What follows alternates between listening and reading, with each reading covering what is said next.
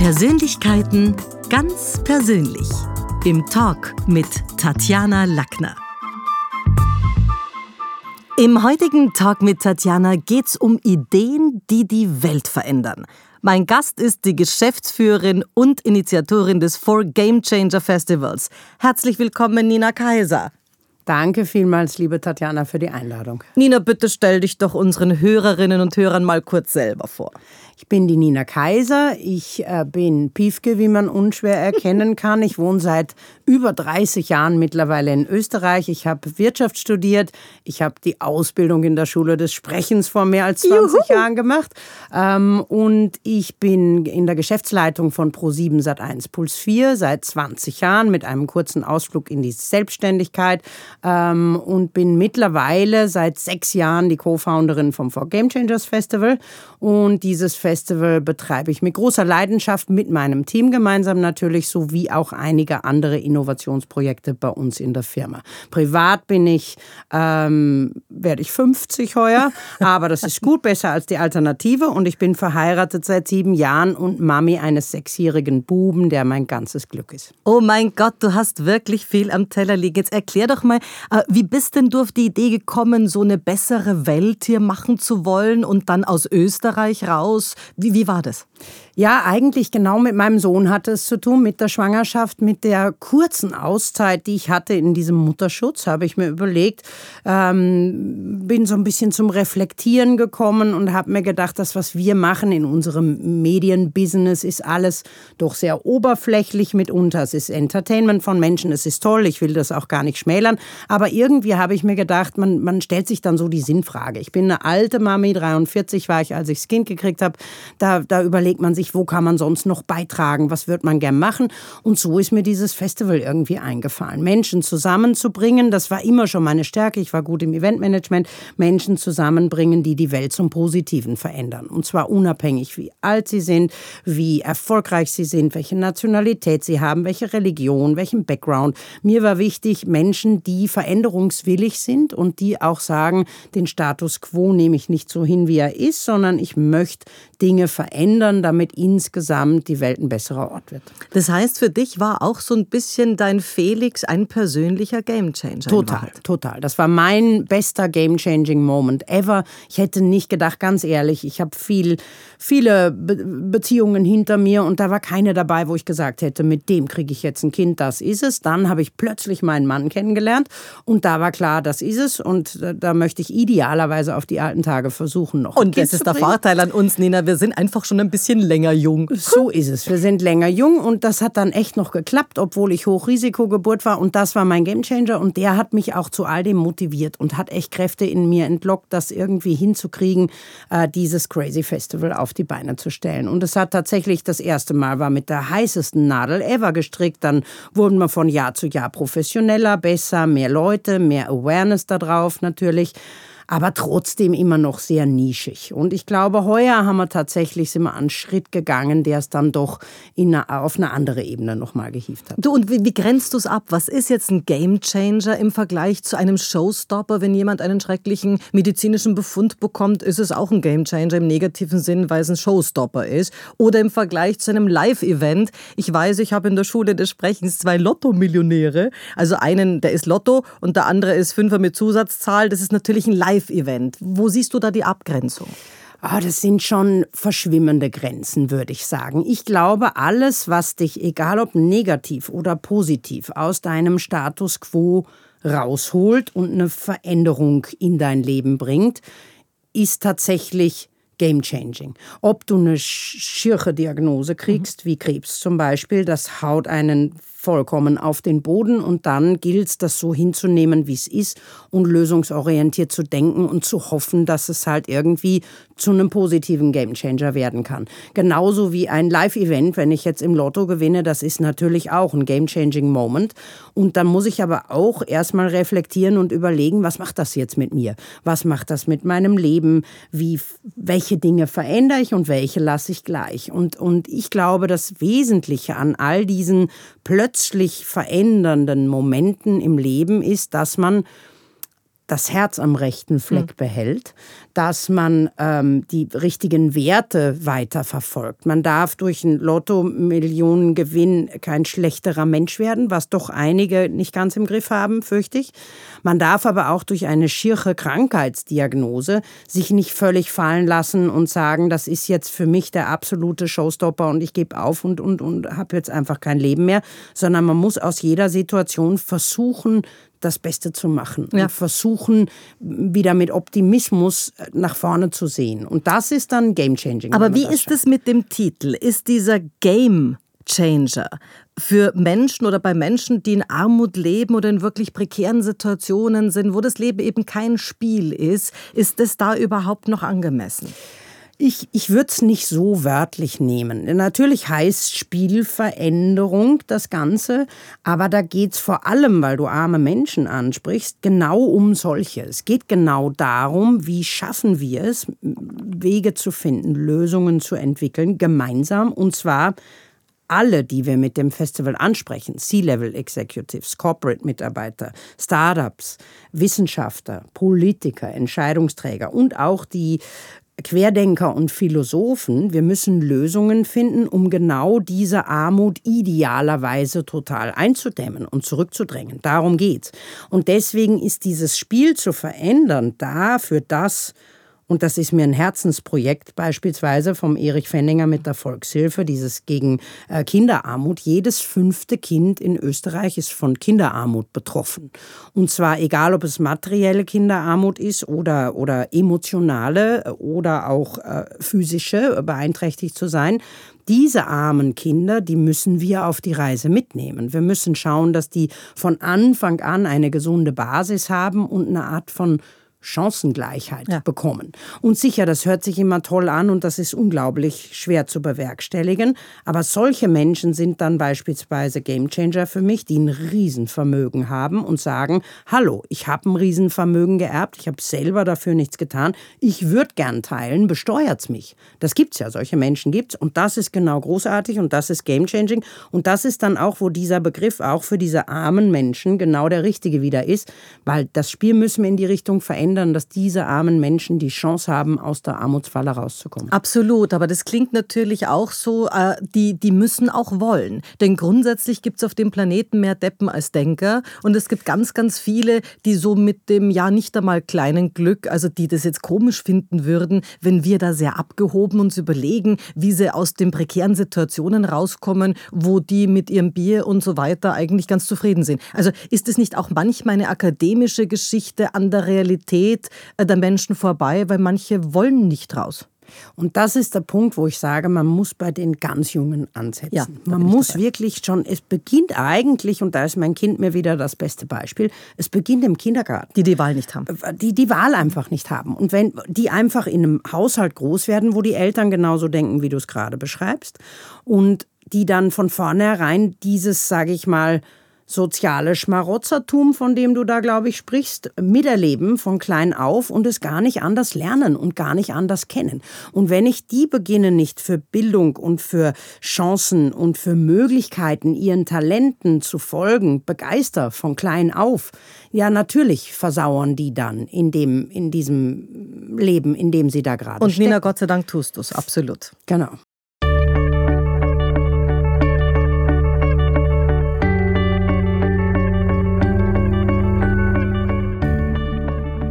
Wie ist denn das, Nina? Kritiker monieren ja auch, dass oft nicht das Spiel verändert wird, von wegen Gamechanger, sondern nur die Spielart. Äh, ist es wahr? Also ich gebe ein Beispiel, wenn man jetzt über Klimaschutz redet, dann macht plötzlich, und wir sind ja noch aufgewachsen mit Atomkraft, nein danke, ist plötzlich Atomstrom salonfähig, sogar attraktiv. Also ist es denn wirklich oft der Gamechanger und nicht nur die Spielart, die geändert wird? Ah, das ist eine schwierige Frage und ich gebe auch offen zu, ich bin kein Energieexperte. Wir laden immer wieder Experten ein zum Festival, die genau dieses Thema Zukunft der Energie, Zukunft der Mobilität thematisieren. Die kennen sich da weit besser aus als ich. Ich war in Physik und Chemie ganz schlecht in der Schule und bin da echt keine Leuchte. Aber ich kann nur sagen, ähm, wenn man unter den Möglichkeiten, die man aktuell hat, wählen kann, Klar, dann ist das irgendwie eine naheliegende Antwort, weil keine Emissionen und weil, dass das aber unglaublich viele Gefahren mit sich bringt, müssen wir nicht drüber reden. Atomkraft, nein, danke. Was da die goldene Antwort ist für unser aller Zukunft und wo die Versorgungssicherheit gewährleistet ist, das, darum müssen sich die Experten Kopf machen, das kann ich nicht beantworten. Faktum ist, es ist wurscht eigentlich, wenn man Veränderung herbeiführen muss, weil es anders nicht mehr zu gehen scheint. Ob man dann erstmal nur die Spielart verändert, um kurzfristig äh, Verbesserungen zu erzielen. Und vielleicht auch neue Player mit aufs Feld zu neue Player mhm. und langfristig halt wirklich das ganze Spiel, weil sich intelligente Wissenschaftler, die sich auskennen auf dem Gebiet, damit auseinandersetzen und dann vielleicht mit was daherkommen, was wir aktuell noch gar nicht am Schirm haben. Ich meine, ob das jetzt die erneuerbaren Energien sind, ob das Wasserstoff ist, was auch immer da an Alternativen Ja, und das Coole ist bei euch schon, es wird auch wirklich gechallenged gechallenged. Also in den Panels sind Persönlichkeiten, die jetzt nicht alle im Chor singen und Gleichklang oder Harmonie erzeugen, sondern wo man wirklich das Gefühl hat, wow, so habe ich es noch nicht gesehen. Und Richard David Precht sagt da was, aha, und der Challenge stehen wieder. Also das ist schon, das ist schon erfüllt. Wir bemühen uns halt auch immer, das kontroversiell zu besetzen. Einerseits, weil sonst ist Vatern ist ja eine Werbeveranstaltung.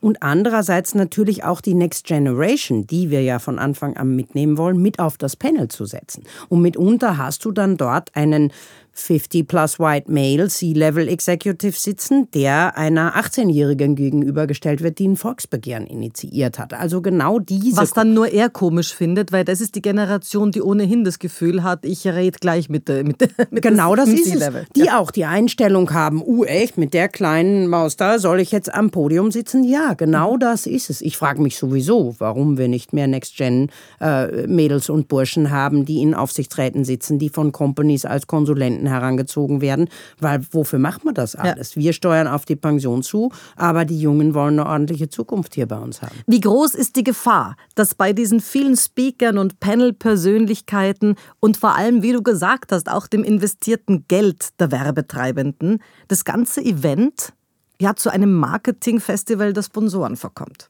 Ich, ich glaube gleich null, offen gesprochen, weil wir tatsächlich mit den Sponsoren intensivste Gespräche führen, äh, deren game-changing Stories hervorkehren und, und genau das kein Greenwashing sein soll, kein wir sind wahnsinnig social, wenn wir es nicht sind, sondern es sind tatsächlich ihre Geschichten, die für das große Gute stehen. Aber das heißt tausende Gesprächskilometer davor, wo man wahrscheinlich auch streng sein muss, zu sagen, geht es, geht es nicht. Also nicht nicht nur ein, ich kaufe mich da ein, sondern da braucht es Vorgespräche. Da braucht es gigantisch viele Vorgespräche und interessante Gespräche. Du lernst Companies aus einem völlig anderen Licht kennen und du siehst tatsächlich auch bei jenen, die unter Beschuss stehen, weil sie scheint nicht sustainable genug sind, weil sie nicht social genug sind, weil sie die und die Dinge falsch machen, so der Mediensprech, merkst du plötzlich, an was für Schrauben sie überall drehen, was für intelligente Konzepte sie fahren, was für tolle neue Abteilungen sie in, initialisieren. Und genau das hole ich dann auf die Bühne und hole ich vor den Vorhang. Ein Beispiel, Nespresso hat das nicht genutzt, um ihren C-Level-Executive auf die Bühne zu setzen und groß zu erzählen, wie die Zahlen nicht weltweit ausschauen, sondern ganz im Gegenteil. Sie haben zwei Startups geholt, mit denen sie intensiv daran arbeiten, äh, wie die Situation an den, bei den Kaffeeplantagen vor Ort verbessert werden, wie die Lieferketten verbessert werden, wie auch die, die Produktionsweise des Kaffees und auch letzten Endes das Kapsel-Aluminium-Kapsel-Upcycling besser funktioniert. Aber vielleicht auch deswegen, weil sie ihr Testimonial Testimonial mit George Clooney ohnehin auf der Bühne hatten, oder? Ja, wobei das war tatsächlich, Nespresso hat es nicht gesponsert, weil George Clooney ja. da war, sondern die haben sich sogar bewusst eigentlich davon distanziert und gesagt, wir machen das, weil das ein cooles Event ist, weil wir da die richtigen Menschen erreichen, von jung bis alt, über alle Branchen hinweg und, und deswegen machen Ja, und Clooney hatte auch kein Nespresso-Hemd oder irgendwas an, muss man auch sagen. Nein, also auch über, eher nicht. überhaupt nicht. Seit 2016 seid ihr am Start, dann gab es zwei Jahre Pause durch Corona. Auf welche Key Keynote-Speaker, wenn man da jetzt gerade auf die großen Namen repliziert, auf welche bist du da inhaltlich auch besonders stolz in der Zeit? Also ich hebe ja immer ungern wen hervor, weil, weil äh, wir machen dieses Programm äh, mit sehr viel Liebe und sehr viel Bedacht und auch nochmal auf die vorhergehende Frage eingehend, für uns ist diese redaktionelle Gestaltung dieser einzelnen Panels und dieses wirklich, egal ob es ein Sponsor ist oder ein, ein äh, Next-Gen-Vertreter, dieses Zusammenpuzzeln liebevoll, um dieses Endprogramm zu haben. Mit heuer waren es knapp 300 Speaker, früher waren es 600 Speaker, weil wir zwei Bühnen hatten. Äh, das liegt uns extrem am Herzen. Und ähm, ich, Aber gibt es jemanden, der dich toll. inhaltlich getatscht hat? Inhaltlich, sagst, an den kann ich mir nur erinnern. Also ganz die Promis logischerweise. Dieser Name Richard David Brecht war schon mehrfach dabei. Den Markus Hengstschläger finde ich ganz, ganz toll. Das ist ein super intelligenter Kopf, den wir gerne jedes Jahr begrüßen. Ähm, ich, George Clooney war natürlich jetzt eine, eine Nummer. Zelensky schalte dieses Jahr war auch, das war, wenn es nicht so heiß gewesen wäre, game-changing eigentlich, dass plötzlich dieser kriegsführende Präsident mehrfach game-changing sagt, dass der Kanzler und der, und der Bundespräsident zuhören und, und wir Was auch Kritiker gab, muss man dazu sagen. Logischerweise, logischerweise. Mir ist am Ende des Tages darum gegangen, dass den armen Menschen in der Ukraine unmittelbar vor unserer Haustür geholfen wird. Wir haben das Festival unter den Spendenzweck gesetzt und dem, dem ich finde, der Zelensky Zelensky hat diese Bühne verdient. Mhm. Und die konnten wir ihm bieten. Die hat er im Parlament nicht gekriegt. Und äh, wir haben über drei Millionen Menschen mit dieser Schalte erreicht in Österreich. Und das ist tatsächlich auch das, wo die ukrainische Botschaft und Kiew dann gesagt haben, wir machen das, weil wir so viele Österreicher adressieren können. Ja, voll. Und das sind die Speaker, das sind die prominenten Namen. Aber das, womit ich dann rausgehe, sind oft die tollen jungen Leute, die, die, deren Namen man nicht am Schirm hat, die Hidden Champions, die mit Schülerprojekten Projekten kommen. Brennpunkt Schulen, die die Projekte in der Klasse initiiert haben, wo es darum geht, sich die unterschiedlich von 24 Schülern, 19 verschiedene Nationalitäten und dann ein Projekt, wo sich die Schüler untereinander äh, pro Woche eine Nationalität vornehmen und sich gegenseitig beibringen, was sind ihre Feiertage, ihre Religion, ihre Sprache, ihre Gepflogenheiten. Das, da, da gehe ich dann von der Bühne ab, wenn ich so eine Schulklasse ehre und denke mir, schau, es geht doch. Das sind die Jungen, Jungen, die ändern das Spiel.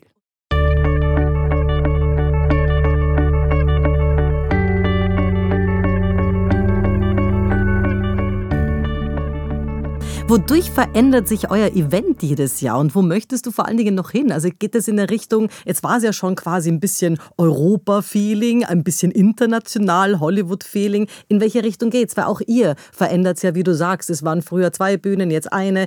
Wie wird es weiter werden? Ja, die eine Bühne war jetzt Covid-bedingt. Ich würde natürlich gern wieder zwei machen. Ich würde auch gerne drei Tage in der Maxhalle. Heuer hatten wir zwei Tage im Studio, einen Tag in der Maxhalle. Man muss situationselastisch bleiben in unserem Job.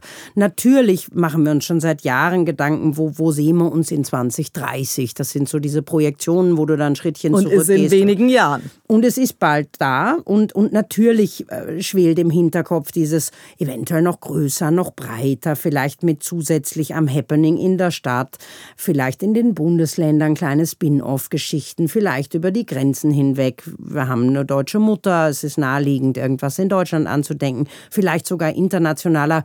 Aber ich bin eigentlich jedes Jahr dann froh, wenn es gut über die Bühne gegangen ist und dann reflektieren wir, dann versuchen wir zu lernen aus den Sachen, die nicht 100 Prozent gelaufen sind und entwickeln so von Jahr zu Jahr weiter, äh, was auch das Budget und die Businesspläne hergeben und, und was wir so an Ideen haben. Und die Jungen aus dem Jahr 2016 sind natürlich heute schon um viele Jahre älter. Deswegen die Frage, haben denn die Jungen überhaupt, die, die, die, die, die Next Generation, haben die genug Change, Spirit und Biss? Weil es gibt ja da schon welche, wo die Eltern, also wenn man denen zuhört, sagt, das sind die Chiller, das sind die Chiller, Mama chill mal. Natürlich Kinder, die jenseits von 2008 geboren sind äh, und noch drüber zu fragen, nach einer Finanzkrise, nach 9-11, nach einer Wirtschaftskrise, nach Covid, Ukraine und Co., was willst du denn mal werden? Naja, groß vor allem. Also das ist ja gar nicht die Frage für den. Haben die genug Biss? Ich glaube schon. Also ich habe auch im Team, wir sind ein sehr diverses Team und wir sind, äh, haben viele Anfang 20-Jährige dabei und das sind die, die Vollbiss haben. Äh, und ich glaube einfach, dass sie, klar gibt es da die Chill-Generation und auch die EU, jetzt nehme ich mal ein Gap Year, dann sage ich, von was denn ein Gap Year? Mhm. Ja, weil jetzt habe ich Schule gemacht und jetzt brauche ich erstmal Auszeit und so. Es ist ein bisschen anders, es ist nicht zuletzt deswegen anders, weil wir als die ältere Generation es tatsächlich ja den Kids auch ermöglichen, ermöglichen können, dass sie dieses Gap hier nehmen und auch erlauben. Aber ich glaube schon, auch in der Generation gibt es die totalen Macher, die mit Biss, die, ich habe gerade ein Mädel als Praktikantin im Team gehabt, die in USA war, die wieder zurückgekommen ist, die sagt, ich liebe diesen Spirit, die ist bis 1 Uhr nachts im Büro gesessen und ab 6 Uhr morgens wieder und hat gesagt, das ist das Weltbeste, was ich mir je vorstellen kann. Und die hat den Biss und ist ganz jung. Und, und das ist natürlich cool bei dir, weil da gibt es wahrscheinlich Legionen, die sogar gratis arbeiten würden, damit sich For Game Changers drauf auf die in den Lebenslauf schreiben können. Aber die Wirtschaft sagt uns schon, es ist wahnsinnig schwer, eine gewisse Altersgruppe überhaupt auch über den schnöden Mammum Kohle geht es nicht mehr in eine 40-Stunden-Beschäftigung zu kriegen. Auf der einen Seite natürlich cool, weil das die Enkelkinder derer sind, die schon Schlaganfälle und Herzinfarkte haben. Also gut, dass es anders machen. Auf der anderen Seite gibt es viele, die sagen, du bei uns, unsere jungen Damen haben bei 30 Stunden schon die Angst, ins Burnout zu schlittern. Ja. Aber es geht auch darum, denen so ein bisschen die Perspektive zu geben. Weißt du, es ist ja auch, du musst irgendwie den Beruf wählen, der dich ausfüllt und der dir halt zu zumindest 85 Prozent Spaß ja. macht, wo du gern in ein Büro, in ein Krankenhaus, in ein Gerichtssaal, wo auch immer hingehst, in, an die Fabrik, in die Fabrik, ähm, weil du sagst, das ist meine Passion, das mache ich gerne und das, damit verbringe ich gern meinen Tag. Es ist eher dieses, dass du den, den Jungen auf den Weg hilfst, was könnte, wo könnten da ihre Ziele sein, was könnte sie erfüllen. Was erfüllt mich genauso sehr, wie wenn ich ja, vielleicht nicht ganz so sehr, aber wie wenn ich mit meinen Freunden am Pool sitze und irgendeinen netten Hugo schlürfe im Sommer, gibt es ja auch Momente in einem Berufsleben, wo du sagst, wow, wie cool ist das? Also Voll, nicht aber ist natürlich eine White Rich People äh, Überlegung, denn viele auf der Welt oder andersrum die Mehrheit auf der Welt können sich nicht überlegen, ob sie der Job jetzt Sinn erfüllt, sondern sie können sich nur überlegen, geht sich daneben noch irgendwas aus. So ist es. Und dann musst du ihnen aber auch klar machen, dass von nichts kommt nichts. So bin ich aufgewachsen von meiner Mom. Und wenn ich halt nicht investiere, dann dann kriege ich auch nicht das nötige Geld, was ich halt nun mal brauche in dieser kapitalistischen Welt, um mir das zu leisten, was ich gerne hätte in diesen Auszeiten, die ich dann habe. Und das ist mir schon klar, diese, diese First World Problems, davon rede ich immer, äh, dass das in anderen Ländern ganz anders aussieht, ist keine Frage. Aber ich glaube, diese Gap Year Mentalität ist auch eher in den First World. Ländern Absolut. und in den anderen nicht, weil die haben einfach Sorgen ums Überleben. Und dann weiß man, ich bin dankbar, wenn ich da an irgendeinem Fließband stehen kann oder wenn ich irgendwas zusammennehmen nähen kann, damit ich meine Familie ernähren kann, so tragisch es ist. Und die, die, die denken nicht über ein Gap hier nach, solche Menschen. Eure Veranstaltung ist natürlich ein digitales Festival, wird auch immer digitaler, die Welt wird virtueller. Wird sie denn, glaubst du, auch demokratischer? Das ist eine urschwierige Frage, finde ich. Ähm, logischerweise durch diese virtuelle Welt und die, durch diese ähm, Social Media, durch diese, diese, jeder Einzelne hat eine Stimme plötzlich und jeder Einzelne kann im Grunde auch alles mit allen teilen, weil alles eben veröffentlichbar ist auf allen möglichen Kanälen. Und natürlich macht's das, äh, bringt das mehr Leute zum Mitreden. Das heißt aber nicht unbedingt, dass es demokratischer wird, sondern ich glaube, dass gerade diese Social-Media-Welt äh, auch die Gefahr mit sich bringt, dass, es, dass diese Blasen entstehen, diese, diese Informationsblasen, in denen man sich dann befindet und wo man ja, was auch unglaubliche Gefahren mit sich bringt in Richtung Fake News und in mhm. Richtung Informationsmanagement. Und es ist Weil diese Stimme, von der du redest, kann man auch verlieren. Denn man kann genau. heute, wenn man, ich weiß nicht, 110 Aufnahmestunden hat, dich Dinge sagen lassen über künstliche Intelligenz. Ja, die hast du nie gesagt. Ja? Also das ist schon was, wir können all along unseren Augen und auch unseren Ohren nicht mehr trauen. So ist es, ganz genau so ist es. Und darum ist das gefährlich, auch wenn ich ein totaler Fan von demokratischen, äh, demokratischen äh, Ländern bin.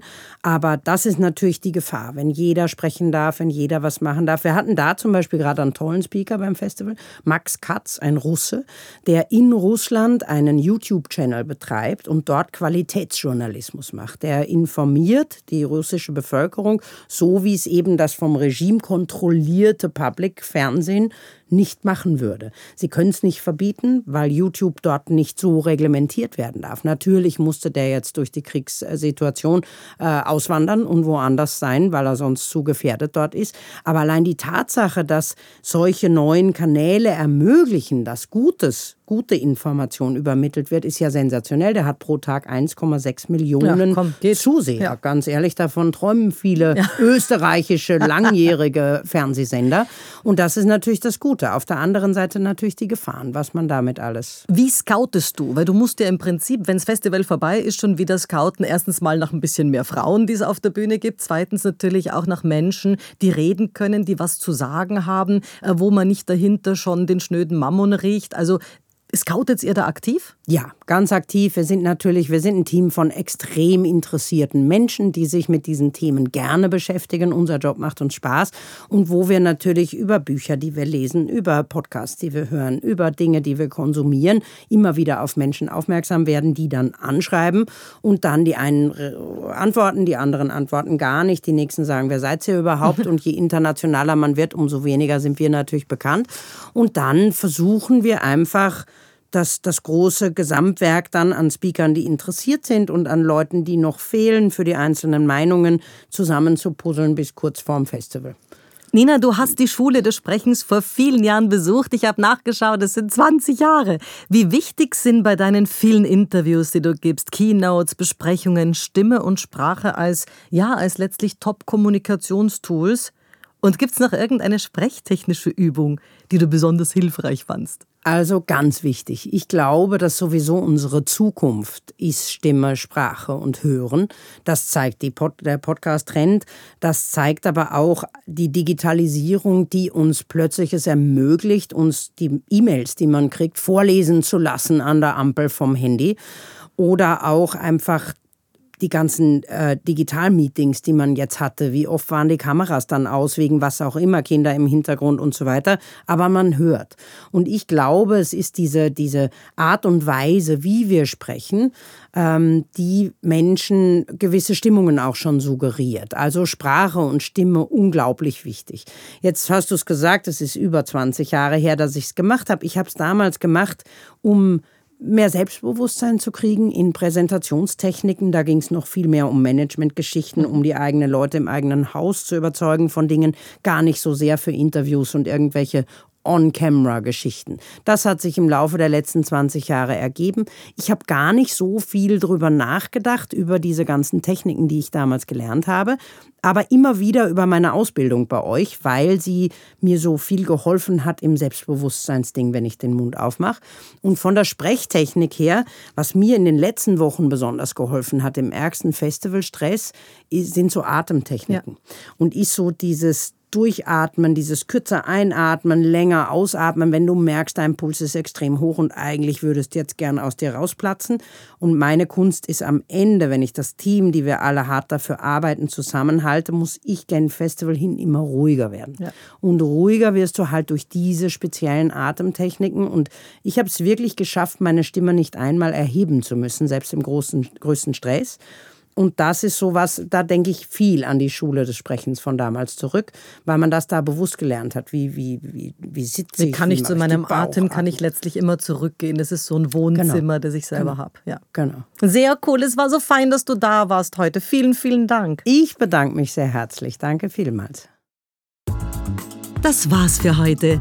Besuchen Sie mich doch in der Schule des Sprechens in Wien auf Facebook, LinkedIn, Instagram, YouTube und auf Clubhouse oder auf sprechen.com.